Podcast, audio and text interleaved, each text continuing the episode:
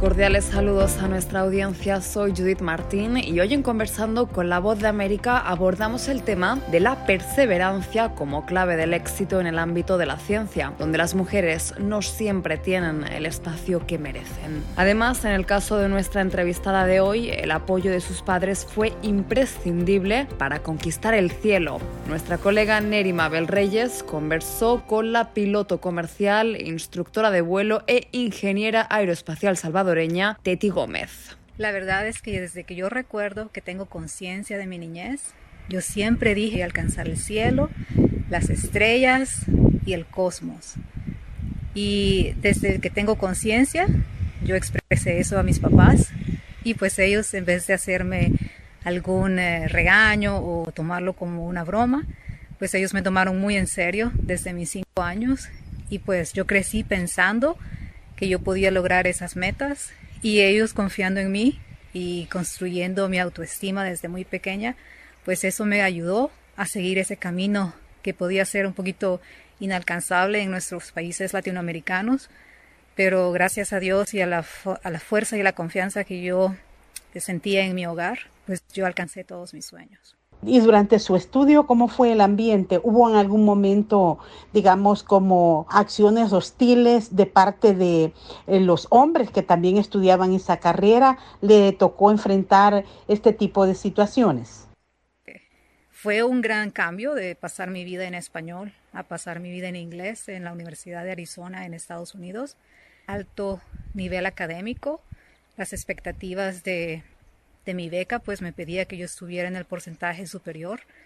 Y pues honestamente si era una carga académica intensa, pesada, pero Dios se había encargado de ponerme a esas personas claves en mi camino y pues nunca me sentí sola.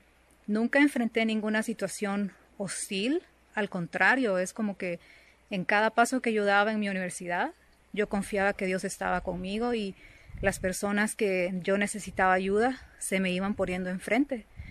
Y así iban pasando los años y no solo acumulé eh, conocimiento académico, pero mucho conocimiento cultural. Y eso fue uno de los grandes eh, regalos de la vida, de que mi network se empezó a expandir y que mis relaciones interpersonales iban a ser clave en mi futuro. Y finalmente, ingeniera, en cuanto al desempeño laboral, ¿ha tenido usted que enfrentar alguna intención de bloqueo o dificultades para poder eh, avanzar en su crecimiento laboral? Pues eh, aún no he revelado mucho sobre cómo ha sido mi vida profesional después de que yo me gradué de ingeniera, pero algunas personas saben que he trabajado como ingeniera de diseño en el ambiente de aviación He trabajado como ingeniera de vuelos de prueba y luego pues ya con la edad eh, en puestos gerenciales de desarrollo de negocios y muchas industrias me han buscado. Es sorprendente cuando ellos ven a, a una salvadoreña, una latinoamericana que se desenvuelve en estos ámbitos tan técnicos y que no es lo usual. Y pues a mí, en vez de bloqueos, se me han abierto las puertas de manera monumental en cada país donde yo viajo, las personas me reciben con mucho amor, con mucho calor. Conocimiento intelectual es muy importante, pero a través de los años he tenido la bendición de desarrollar mis habilidades en el aspecto de relaciones interpersonales. Y eso para mí ha sido la clave de lo que me ha abierto las puertas en cada oportunidad, en cada meta que yo me propongo.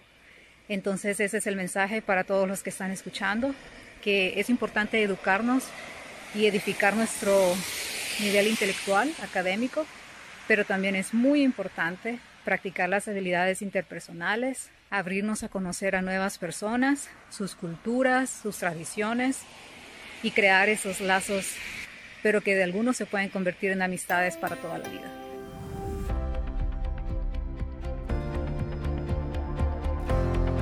Era la primera ingeniera aeroespacial de El Salvador, Teti Gómez, prueba viviente de que las metas, por imposibles que parezcan, sí pueden alcanzarse rompiendo barreras y superando obstáculos. Esto fue conversando con la voz de América.